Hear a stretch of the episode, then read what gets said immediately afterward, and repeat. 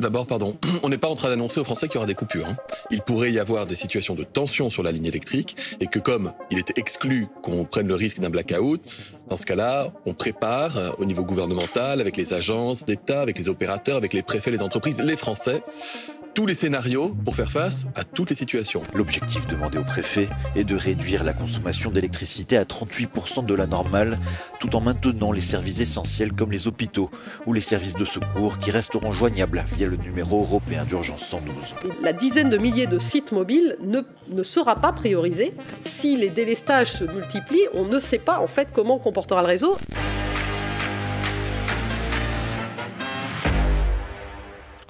Ce n'est plus un cas d'école à étudier, c'est une éventualité qui commence à ressembler à une certitude. La France pourrait bien connaître des coupures d'électricité, des délestages cet hiver.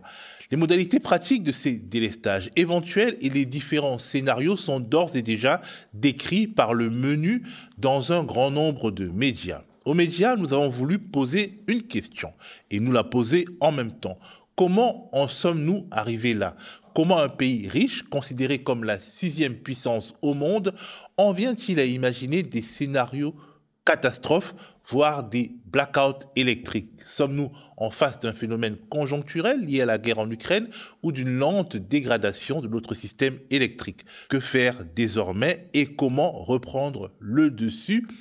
Aurons-nous du chauffage et des ampoules qui fonctionnent cet hiver? Pour en parler, j'ai convié notre amie Anne de Bréjas, ingénieure de recherche à EDF, spécialiste de l'économie des systèmes électriques et porte-parole de Sud Énergie.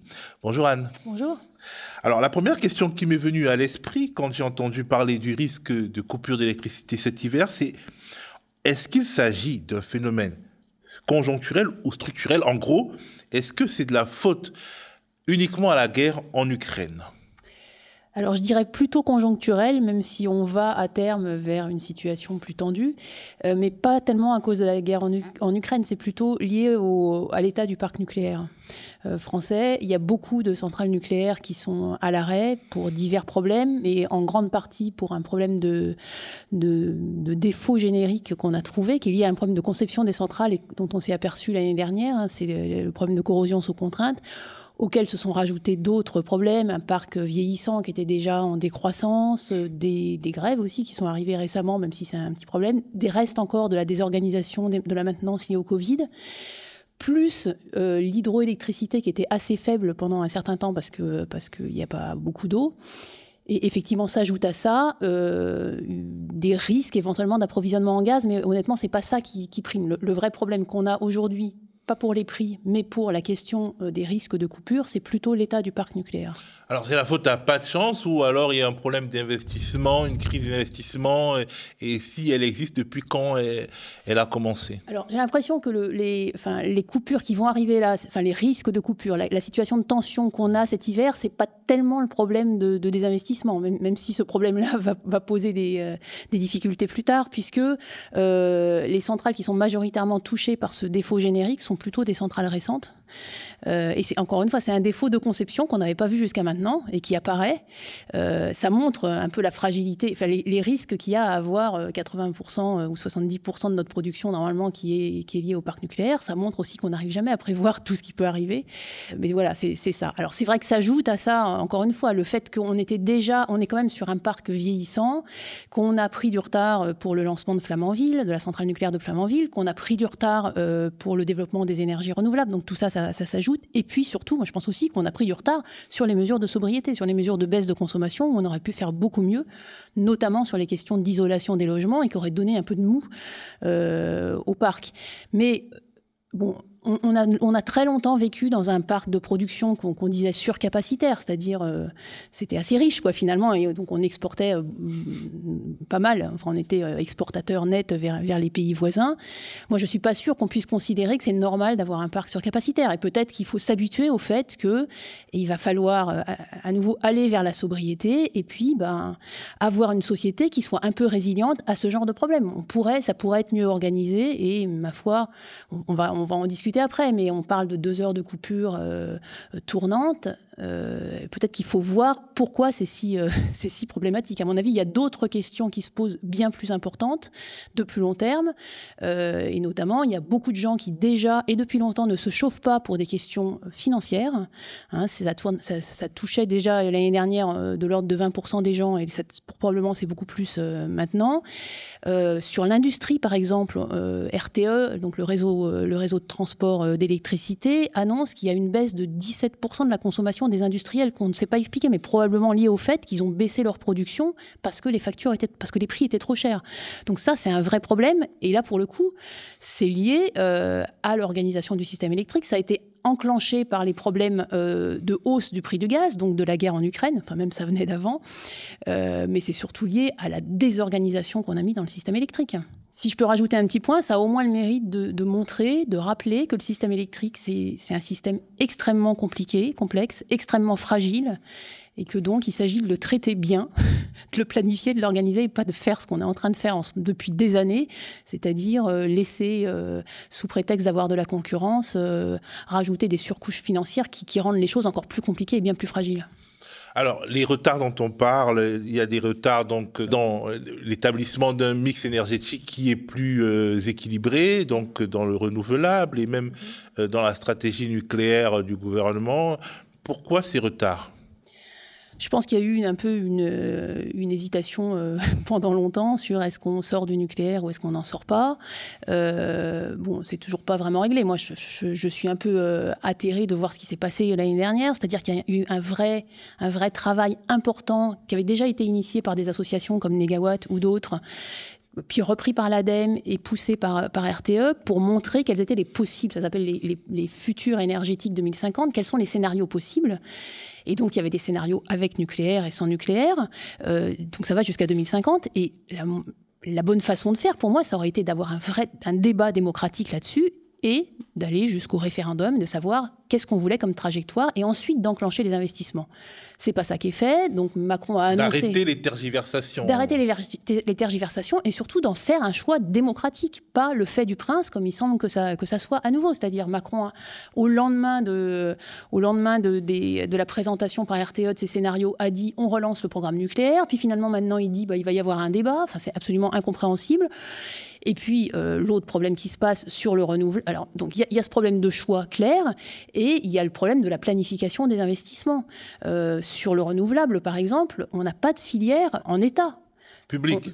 public ou privé, c'est-à-dire qu'on euh, on importe à peu près tout euh, pour les panneaux euh, photovoltaïques, donc on dépend énormément de l'Asie. Sur, sur l'éolien, on n'est pas du tout non plus en, ordre de bataille. Et il faut absolument que le gouvernement reprenne la main là-dessus, développe une filière publique, pas pour tout faire, mais au moins pour organiser les choses, la formation, pour protéger un peu une filière française ou peut-être européenne, mais pas, pas la laisser à tout vent à la concurrence asiatique qui finalement fait qu'on qu'on n'a pas, qu'on a la main sur rien.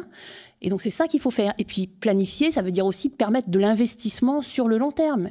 Et, de et ça, ça s'appelle de l'investissement public. Et comme on n'en veut pas, comme on veut, euh, comme, comme l'objectif absolu, c'est euh, de permettre la concurrence, on laisse tout comme ça, rien n'est organisé et on ne tient pas les trajectoires. D'un point de vue euh, de la sobriété énergétique, là aussi, il y a une forme d'échec, puisque finalement le déficit euh, qu'on pourrait connaître est aussi lié à une consommation qui euh, pourrait être euh, diminuée. Pourquoi ce chantier n'avance pas? Bon, alors je pense qu'il y a eu, il y a eu une, une prise de conscience relativement récente de, de, la nécessité absolue de baisser la consommation. Enfin, je dis récente, c'était quand même déjà dans la loi depuis, depuis 2015, mais c'est relativement récent. Et puis au passage, il faut baisser notre consommation d'énergie, mais, mais au-delà, il faut baisser nos consommations de toutes les matières. Enfin, euh, la sobriété, ça ne concerne pas que l'énergie. Il faut utiliser moins de matériaux, moins de terres rares, moins d'eau, moins probablement, moins, moins de tout. Mais J'espère que la prise de conscience progresse. Le gouvernement a sorti un plan de sobriété, mais c'est absolument pas à la hauteur. Et pourquoi c'est pas à la hauteur? Une nouvelle fois, parce que la sobriété, ça s'organise, ça se planifie et ça demande des investissements importants. Or, le gouvernement, sa conception de la sobriété, la, ministre l'a dit, c'est la chasse au gaspillage les petits gestes, bon, c'est important, hein, bien sûr, de baisser son chauffage, de faire des efforts, etc. Mais on sait que ça ne suffit pas, et de très loin. Il y, a, eu une étude faite par l'Institut Carbone 4 qui dit, euh, même si tout le monde avait un comportement absolument héroïque, ce qui évidemment euh, est quand même un rêve, on aurait résolu un quart du problème. Donc faire de la sobriété, c'est encore une fois isoler les, maisons, enfin les maisons, les, les, logements. On sait le faire, c'est pas pas bloquant, sauf que si on laisse les gens aux prises avec des mécanismes ultra compliqués, si les gens doivent avancer eux-mêmes l'argent, voire payer, prendre un risque, s'ils doivent faire face à un tissu industriel qui est extrêmement éclaté, avec des malfaçons quand même assez nombreuses parce que rien n'est réglementé, bah, ça, n'avance pas. Donc ça fait des années et des années qu'on rate nos cibles de très loin là-dessus, que même les spécialistes du secteur disent, même l'argent qu'on met, c'est presque de l'argent jeté par les fenêtres parce que euh, la qualité n'est pas au rendez-vous et donc on change même pas d'étiquette, euh, vous savez, d'étiquette de logement. Euh, donc ça veut dire que ça, pas, on fait pas ce qu'il faut parce que, le, à nouveau, c'est pas, c'est pas organisé. Si, vous voulez, il y, aurait quand même un moyen simple, c'est de dire les, investissements dans la transition, dans, l'isolation notamment, c'est toujours rentable à long terme. Donc l'État pourrait dire, je prends en charge et je me rembourse sur, sur la différence, sur la différence de facture, par exemple. Ça serait possible. Et, et, là, on pourrait effectivement commencer par les passoires énergétiques et puis y aller et puis mettre en œuvre une filière en qualifiant les, artisans avec euh, une agence publique qui, qui prenne en charge les, choses pour, pour les personnes au lieu de les, laisser face à un secteur qu'elles ne connaissent pas, qui qualifie, qui, qui suivent le chantier et puis qui réceptionnent. Là, on arrivera à quelque chose, mais c'est pas du tout ça qui est fait. Donc, on est là à regarder, ce qui, à regarder les trains passer sans qu'il se passe rien. je peux prendre d'autres exemples. Hein. Enfin, hmm. En fait, à chaque fois, on demande, on, on, essaie de dire que les gens ne sont pas prêts à je pense que tout le monde est prêt à, faire un effort collectif pour éviter le mur qui est en face de nous, le, mur de la crise euh, énergétique et plus globalement de la crise environnementale. Mais si on dit aux gens, faites un petit geste, et qu'en même temps, ils voient qu'il n'y a aucun effort à fait, euh, fait sur les, par exemple, pour remplacer, euh, pour développer le train face à l'avion, enfin, il n'y a pas du tout assez d'investissement dans le train, par exemple, on le sait. enfin, et encore récemment, le dernier contrat SNCF-État, il manque énormément d'argent. Et donc, toutes les, tous les domaines, si vous voulez, rien n'est pris en charge, on laisse faire le marché. Alors j'ai l'impression que cette crise énergétique euh, euh, qui va peut-être montrer ses développements les plus inquiétants, comme les autres crises structurelles qu'on connaît, la crise sanitaire, la, crise d'éducation, là encore, on a affaire à une question de volonté politique et aussi quelque part à un dogme du marché qui empêche la mise en œuvre de solutions simples, mais de solutions simples pilotées euh, par l'État et non pas au profit d'un certain nombre de, de, de structure du marché, de marché. Structure compliquée, oui. Bon, encore une fois, hein, on est quand même dans une, face à une situation pour cet hiver qui est assez particulière, qui va probablement avoir des répercussions encore, ce que, ce que dit RTE, sur les hivers qui viennent, qui, qui est, bon, je ne peux pas non plus dire qu'on pouvait anticiper le fait qu'il y ait ce problème, euh, ce problème de corrosion sous contrainte, etc. Mais voilà, mais c'est vrai que voir que face à ça, en fait, on n'a pas, par exemple, tu, as dit, on a des plans, euh, des plans du gouvernement, sauf qu'on ne sait pas exactement comment on a choisi les sites qui allaient être délestés. Ça va être un délestage tournant. Est-ce qu'on a été au bout de ce qu'on pouvait faire pour cibler des usages qui ne seraient pas essentiels pour les, pour les arrêter en priorité?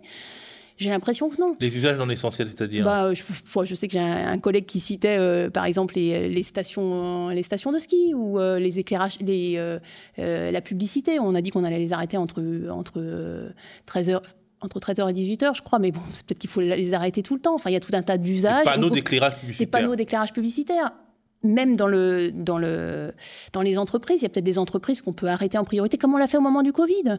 Voilà, qu'on peut arrêter en priorité, on les ferme, on indemnisera euh, en, fonction de, ce que ça a coûté, plutôt que de faire euh, des, euh, des coupures un peu tous azimuts qui, semblent poser des problèmes. Bon, après, je ne veux pas non plus être donneuse de leçons. Franchement, on est dans, un, dans une situation compliquée. Et puis quand j'entends, par exemple, qu'il y a un problème majeur sur la téléphonie, parce que les antennes ne sont pas secourus. Et donc on risque de ne pas pouvoir appeler les urgences si elles sont coupées, je me dis, il y a, peut-être quand même quelque chose qui... qui un problème d'identification de, des priorités en réalité. Oui, alors parce que, mais j'ai l'impression que en fait les antennes se sont développées partout parce qu'il y a aussi plusieurs opérateurs, de nombreux opérateurs dans la téléphonie. Et euh, plutôt que d'avoir de dire bon bah on organise les antennes pour en avoir le moins possible et on les identifie et on a un réseau secouru sur ces antennes apparemment, on découvre que ce n'est pas le cas et que donc, s'il y a une coupure, euh, on ne pourra plus joindre les secours. Enfin, en tout cas, on a un gros doute. Or, les coupures, enfin là, c'est vrai que c'est jamais arrivé ce type de coupure, enfin, ou en tout cas pas de, de, de, en mémoire. En 1978, je crois qu'il y a eu un gros blackout. Voilà, voilà. Ça, euh, puis il y a eu des blackouts plus, euh, enfin, il y a eu des coupures plus ciblées plus récemment en 2003-2004 parce qu'il y avait eu un problème sur une ligne, un bateau qui avait qui avait pris une ligne, je crois, en Allemagne. Mais bon, c'est vrai que c'est rarissime. Pas. donc des, des, euh, des, euh, des, coupures qui sont liées au fait qu'on n'a pas assez de production par rapport à la consommation. Par contre, ce qui est régulier, c'est des coupures qui sont liées au fait qu'il y a des incidents sur le réseau. Typiquement, il y a un orage, un arbre qui tombe sur une ligne et il y a une coupure. Et donc ça, ça arrive très régulièrement. C'est en moyenne, chacun en moyenne est coupé une heure par an à cause de ça. Alors, moins à Paris, plus dans d'autres endroits qui sont plus exposés aux conditions météo difficiles. Mais donc, ça arrive, les coupures. Alors, si les coupures arrivent, comme c'est le cas, et que Maintenant, on découvre que quand il y a une coupure, on peut plus appeler les, urgences. Ça veut dire qu'il y a peut-être quelque chose à faire quand même là-dessus. Donc, je pense qu'il faut tirer un peu les, euh, tirer les leçons de ça et aller vers une société qui soit plus résiliente aux coupures électriques. En fait, on a l'impression d'avoir une, société qui est on a, on a l'impression à première vue qu'elle est sophistiquée, mais en réalité, euh, elle est euh, prise dans, les, un certain nombre de nœuds de contraintes tels qu'il faut que tout se passe absolument bien pour que... Enfin, on a d'un côté, tout se passe absolument bien, et de l'autre, rien ne fonctionne, parce que on va vers une sorte de, bah, de complexification. Oui. Oui, c'est ça. Alors après, encore une fois, le système électrique par nature, c'est quand même quelque chose de très compliqué. Mais sachant ça, franchement, aller rajouter des couches de complexité en euh, créant une multitude de fournisseurs, une multitude de producteurs qui s'échangent leur électricité sur des marchés où plus personne ne comprend rien et où ça être quand même des impacts aussi sur la maîtrise du, système, ça me semble pas être la, chose la plus maligne, euh, maligne qui soit. Donc, sur les coupures, ça peut entraîner des déséquilibres et surtout sur les factures, on a vu ce qui s'est passé. Et du coup, les factures, ça va conduire à des coupures. Alors ça se verra moins parce que ça sera plus ciblé sur les personnes euh, qui ont moins de ressources, mais ça sera plus grave, quoi. Et, encore une fois, ça, ça, ça a déjà lieu. Ça a déjà lieu pour les personnes précaires euh, en précarité énergétique. C'est quand, même, quand même plus de 12 millions de, de, personnes en France. Mais même sur, sur les entreprises, euh, je vous dis, sur, sur l'industrie, les baisses de charges, euh, des fermetures partielles à cause d'un problème de facture, alors qu'il n'y avait pas jusque-là de problème de, de, disponibilité de l'énergie, il faut peut-être quand même se poser des questions aussi toutes les, je ne sais, pas si vous en avez parlé, mais toutes les villes qui, se retrouvent avec des factures dont elles ne peuvent pas payer, qu'elles peuvent pas payer parce que ça a été multiplié par, par 4, par 5, sans rapport avec l'augmentation des coûts de l'électricité. Elles ont fermé certaines des piscines, certaines elles vont baisser euh, euh, la température dans tel euh, service public, certaines probablement elles vont être obligées de rogner sur les services publics de proximité, peut-être moins d'accueil périscolaire, etc. Ça me semble quand même vraiment grave. J'entendais quelqu'un qui travaille à l'université alors je, crois que c'était à Bordeaux, qui disent, eux, ils vont fermer l'université pendant 15 jours. Voilà, c'est pas de la coupure, euh, c'est pas de la coupure physique, mais c'est un problème euh, de facture qui est lié à cette organisation de marché et qui conduit à des choses plutôt plus graves que ce qu'on va voir là. Alors, en juin dernier, Emmanuel Macron disait, je le cite, Je veux vous rassurer, il n'y a aucun risque de coupure parce que quand il y a des besoins, on s'approvisionne sur le marché européen. Et là, badaboum. Est-ce qu'on peut dire que le président nous a menti de bonne foi? Pourquoi le marché européen ne nous sauve pas des coupures éventuelles à venir? Alors ça, moi, j'essaye de, dire depuis longtemps qu'il faut arrêter de mentir sur ce, mélange entre marché et interconnexion avec le réseau, euh, européen.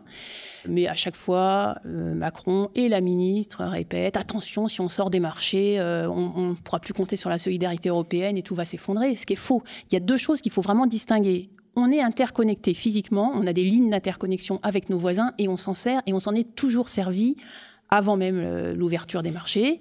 Euh, et c'est important, c'est-à-dire qu'en période, nous, on consomme particulièrement beaucoup en hiver parce qu'on a beaucoup de chauffage électrique.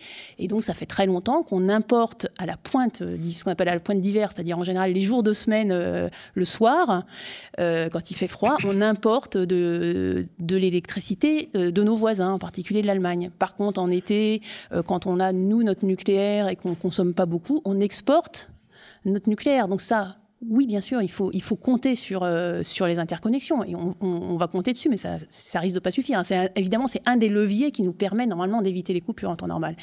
Mais ça ne veut pas dire qu'il faut rester dans ce système de marché avec une concurrence qui met le bazar dans le système. Au-delà de la concurrence, il y a une sorte de foi religieuse. Il n'y a aucun risque de coupure parce qu'on est dans ah le marché européen. Et ça, déjà, bon, euh, là, les faits contredisent bah, cette assertion, mais c'est là peut-être qu'on entre dans quelque chose qui est irrationnel. Je dirais, on a d'autant moins de risques. Bon, ça, c'est vrai que c'est faux de dire on n'a pas de risque de coupure parce qu'on est dans le marché. D'ailleurs, on le voit. et, euh, la ministre avait, euh, je crois, dit, mais il y, a, peu de temps que toutes les centrales nucléaires seraient, euh, en état en janvier, ce qui était faux. EDF déjà ne disait pas ça? Donc, ça ne les, gêne pas de, disons, de tordre la réalité pour être gentil.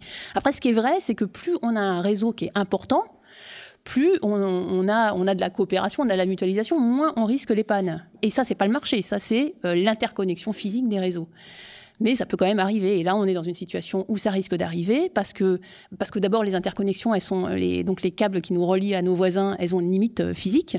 Et donc, on peut, au bout d'un moment, bah, c'est saturé, c'est congestionné, comme on dit, parce que nos voisins eux-mêmes euh, peuvent avoir des difficultés, en particulier euh, leur approvisionnement en gaz. Bon, pour l'instant, les stocks sont pleins, mais en fin d'hiver, qu'est-ce qui va se passer? Enfin, et peut-être qu'ils veulent pas, vont pas pouvoir nous exporter tout ce dont on aurait besoin. Et donc, malgré cette interconnexion, c'est faux de dire qu'on ne risque pas des coupures. La preuve, mais c'est vrai que c'est une première quand même. je vais citer Jérôme Fourquet de l'Institut de sondage IFOP qui a dit au Monde les propos suivants, et je le cite donc Le Covid avait créé une blessure d'orgueil national. Le pays de Pasteur n'a pas trouvé de vaccin. Dans notre imaginaire collectif, EDF est un fleuron. Des coupures massives participeraient de l'idée de décrochage, de décrochage de la France. Donc, alors, est-ce que EDF est encore un fleuron aujourd'hui en Europe, dans le monde? C'est encore une grande entreprise euh, qui produit l'électricité avec une qualité plutôt, euh, plutôt bonne, même, même, si euh, ça se dégrade depuis longtemps. il y a plein de, plein de problèmes qui se posent. Je pense qu'elle a une, stratégie à l'international qui est très douteuse. Elle a une stratégie de sous-traitance qui est très critiquable. Elle a changé complètement ses objectifs. Moi, je l'ai vécu hein, quand on était servi, enfin, quand on est, quand on est devenu, quand on est passé en concurrence, plus exactement, on nous a dit, répété, maintenant, il faut faire de la valeur pour l'entreprise. Donc, l'objectif de service public passe en deuxième par rapport aux objectifs financiers. EDF a des problèmes financiers aussi parce qu'il y, a une concurrence face à elle. On lui a, on lui a imposé de vendre euh, à ses concurrents l'électricité pas chère. Enfin, il y a tout un tas de tout un tas de phénomènes qui font qu'elle est à son, à, son détriment. Bon, après, est-ce que c'est bah, donc c'est encore c'est encore une grande entreprise, euh, mais c'est vrai que ça a été abîmé clairement par la privatisation. Après, encore une grande entreprise pour longtemps?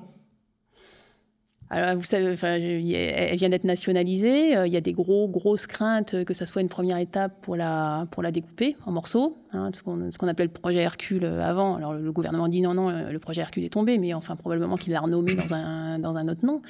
Mais Enfin, moi, je, milite pour qu'on pour qu'on dise, bon, maintenant, on a vécu. Alors, on a cette crise, euh, cette crise euh, où, il y a des risques de coupure, mais on a depuis un an et demi une crise majeure euh, sur les factures d'énergie et notamment d'électricité qui, qui, qui entraîne plein de problèmes sociaux, économiques. Ça alimente l'inflation aussi on voit, tout le monde voit que ça ne fonctionne pas le système qui a été mis en place. L'ouverture des marchés, ça, fait 20 ans que ça dure, c'est un échec complet. C'est un échec depuis le début, mais maintenant ça s'effondre sous nos yeux.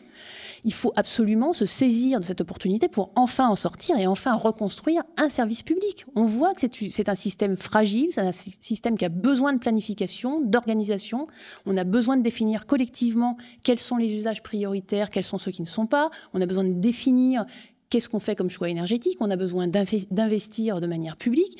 On a besoin d'une péréquation aussi. Tout le monde l'oublie, mais enfin, avant, c'était quand même important que chacun ait accès à l'électricité euh, dans les mêmes conditions. Ça veut dire... Alors, il y avait oui, péréquation. Il y avait derrière la notion de péréquation géographique où chaque zone, y compris l'outre-mer, payait pareil. Mais ça va au-delà de ça, c'est-à-dire que tout le monde payait pareil, enfin à profil de consommation comparable. Maintenant, c'est en fonction de comment on a négocié avec euh, euh, avec son fournisseur. Et ce que pousse le gouvernement, c'est on va développer ce qu'ils appellent des PPA, des Power Purchase Agreement, donc des contrats long terme. Euh, entre, entre producteurs et consommateurs. Et tout le monde trouve ça très bien. Mais ce qu'il y a derrière, ça veut dire que ceux, les consommateurs qui auront contractualisé avec des centrales pas chères, tant mieux pour eux. Et puis les autres, eh ben, ils auront contractualisé avec des centrales plus chères.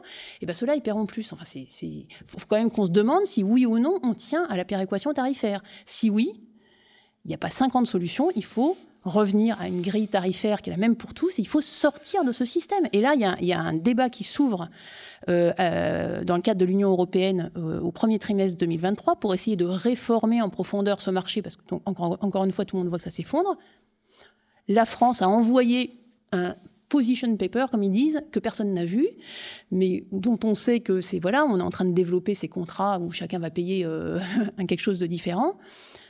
Aucun débat là-dessus, aucun débat à l'Assemblée, nulle part, aucun débat euh, parmi nous. C'est quand même, on voit bien, on voit bien l'importance de l'électricité dans l'économie, dans la vie des gens, etc. Et on voit aussi, enfin, l'énergie, c'est quand même au fondement de la transition énergétique et de la transition écologique qu'on veut, qu'on appelle de nos, de plus, La, péréquation financière, on pourrait la désigner par un mot euh, de notre devise, c'est-à-dire euh, l'égalité, l'égalité républicaine. Exactement. Peut-être que c'est L'énergie, c'est un bien commun. Oui. Absolument. Euh, c'est une belle idée qu'il faudrait remettre au goût du jour. Alors, on évoque deux réalités, hein, le délestage et le blackout. C'est quoi la différence? Le blackout, c'est quand tout le système s'effondre, il y a un défaut quelque part, parce qu'en fait, le, le, système national alors euh, ça, peut même, ça peut même aller à l'échelle européenne, hein, sur, tout, sur, tout, le réseau interconnecté, c'est-à-dire l'électricité, c'est une onde hein, qui circule presque à la vitesse de la lumière, qui doit avoir une fréquence qui est maintenue dans des normes. S'il commence à y avoir un problème, par exemple, si, commence, si on commence à manquer de production, ça se, la fréquence euh, diminue, et, dès qu'elle sort un peu, tout s'effondre partout. C'est le blackout, donc c'est ça qu'on appelle blackout. Alors, les gestionnaires de réseau ont des moyens pour au moins circonscrire le blackout, c'est-à-dire qu'ils coupent en fait des bouts pour essayer de rétablir. Euh, il y aura des bouts coupés, mais pas l'ensemble. Mais et le délestage, c'est quelque chose qui est organisé à l'avance, c'est-à-dire qu'on voit on prévoit qu'on va manquer de production par rapport à la consommation, et donc on organise des coupures ciblées.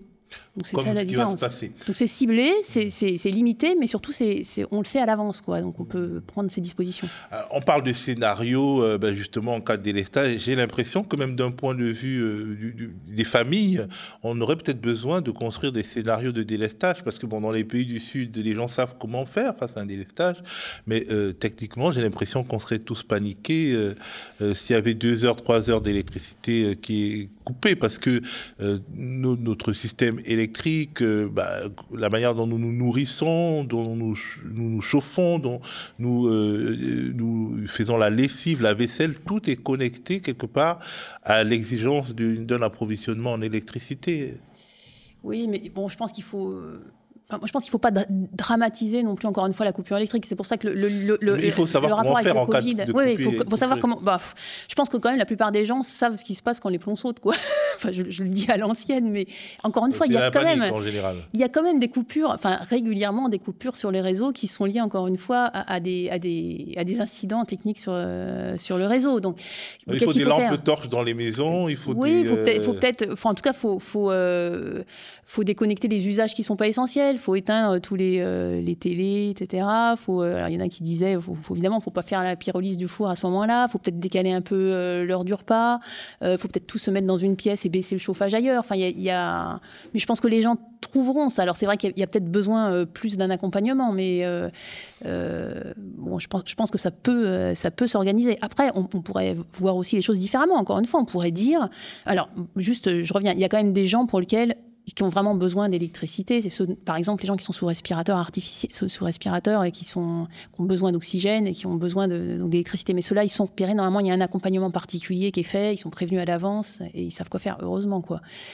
Après, pour les autres, oui, c'est ça, c'est ce, ce, genre de choses, essayer de déconnecter tout ce qui n'est pas essentiel après, on peut avoir une autre façon de voir les choses, c'est-à-dire qu'on aurait pu s'organiser en demandant quels sont, encore une fois, quels sont les usages qui ne sont pas essentiels. Est-ce qu'on est qu'on fait pas comme pendant le Covid, c'est-à-dire qu'on dit bah, ces jours de fermeture, euh, on, ferme tous les, tous les, euh, toutes les entreprises qui ne sont pas essentielles ces jours-là, sachant que ça sera quand même très peu de jours et même euh, certaines heures pour éviter les problèmes dans les transports, etc. Et puis on s'organise comme ça, quoi. Mais c'est pas le choix qui a été fait. Alors, on, on nous annonce deux réalités qui vont se chevaucher des coupures d'électricité d'une part et des augmentations des factures d'électricité pour les particuliers d'autre part. Euh, avec, euh, euh, on ne sait pas exactement dans quelle proportion, en tout cas c'est pas très clair. Est-ce que tu as une idée de la mesure de ces augmentations et aussi des augmentations des, TPE qui, elles, les TPE, c'est-à-dire les toutes petites entreprises, elles, elles sont déjà là. Le boulanger, le boucher du coin, il a déjà ces augmentations. Oui, oui, et, encore une fois, les, euh, toutes les, enfin, même les grandes entreprises, ça pose problème, et, les villes aussi. En fait, ce qui a été mis en place, euh, c'est ce qu'on appelle un. Alors, il y a plusieurs, il y a un empilement de mesures, en fait, euh, assez, assez hétérogène et qui à chaque fois sont insuffisantes. Mais bon, la, grosse mesure qui était déjà là pour l'électricité en 2021 et qui est reconduite en 2022, c'est le bouclier tarifaire qui concerne les gens qui sont éligibles au tarif réglementé de vente.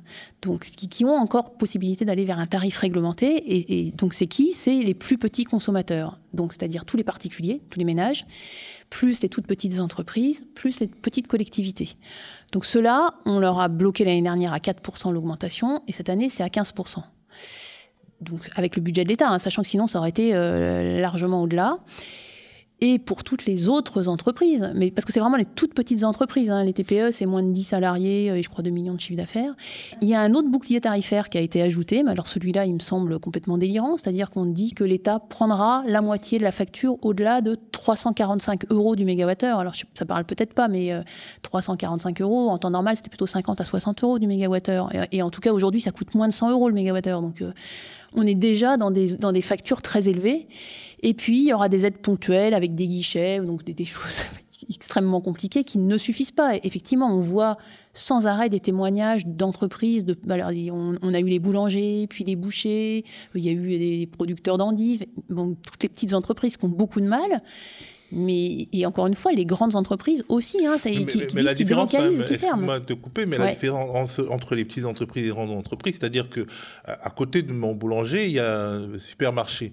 Bah, si le boulanger il limite sa production de pain, on va on va aller euh, chez le, acheter du pain euh, au supermarché parce que la grande entreprise a des relations avec les banques, elle a un certain nombre de facilités, elle a le temps de voir venir jusqu'à ce que l'État paye des euh, bah, des compensations et globalement, si on y prend garde, on va encore affaiblir les artisans et les petits commerçants qui sont déjà dans la difficulté. Non, mais c'est sûr qu'il faut, faut avoir une attention très particulière aux artisans. Ça, je dis pas du tout le contraire. Mais il faut pas, faut pas non plus euh, mettre sous silence le fait que euh, des industries, par exemple, qui sont en concurrence euh, internationale, peuvent, c'est ce qui se passe en fait, n'arrivent plus à couvrir leurs coûts parce que pour certaines, ça, ça représente beaucoup dans leur, dans leur facture. Et donc le risque derrière, c'est des délocalisations. Bah, et c'est du chômage. Mm. Voilà, c'est ça. Enfin, c'est aussi ça, va toucher tout le monde aussi. On a intérêt, enfin, la, pour faire face à la crise climatique, un des leviers, c'est de relocaliser nos, productions. Et donc là, on est en train de faire l'inverse. Là, les délocalisations, c'est surtout vers les États-Unis, hein, effectivement. y a-t-il, à ton avis, une sorte de seuil psychologique avant la grande colère, c'est-à-dire augmentation des factures, euh, problème de, de coupure, euh, est-ce que, et puis d'autres problèmes parce qu'effectivement l'augmentation des factures euh, alimente l'inflation comme tu l'avais dit. est-ce que euh, on sait disons modéliser quelque part euh, le risque politique quelque part le risque politique que constitue cette crise énergétique?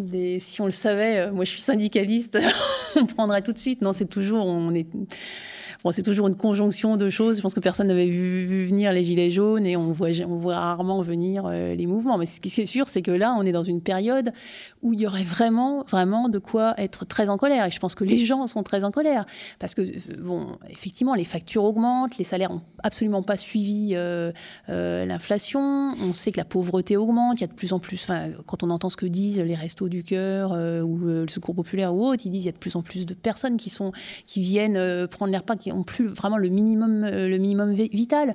Je, vous dis, je te dis, les, villes, euh, c'est quand même un vrai problème aussi. Quand les villes n'ont plus les moyens d'assurer les services publics de proximité, quand les facs n'ont plus les moyens de payer leurs factures, donc vont refuser des étudiants euh, parce que leur seul levier, c'est d'avoir moins de profs et donc, moins d'étudiants, et donc Parcoursup, les, les, jeunes vont se retrouver encore plus sur le carreau.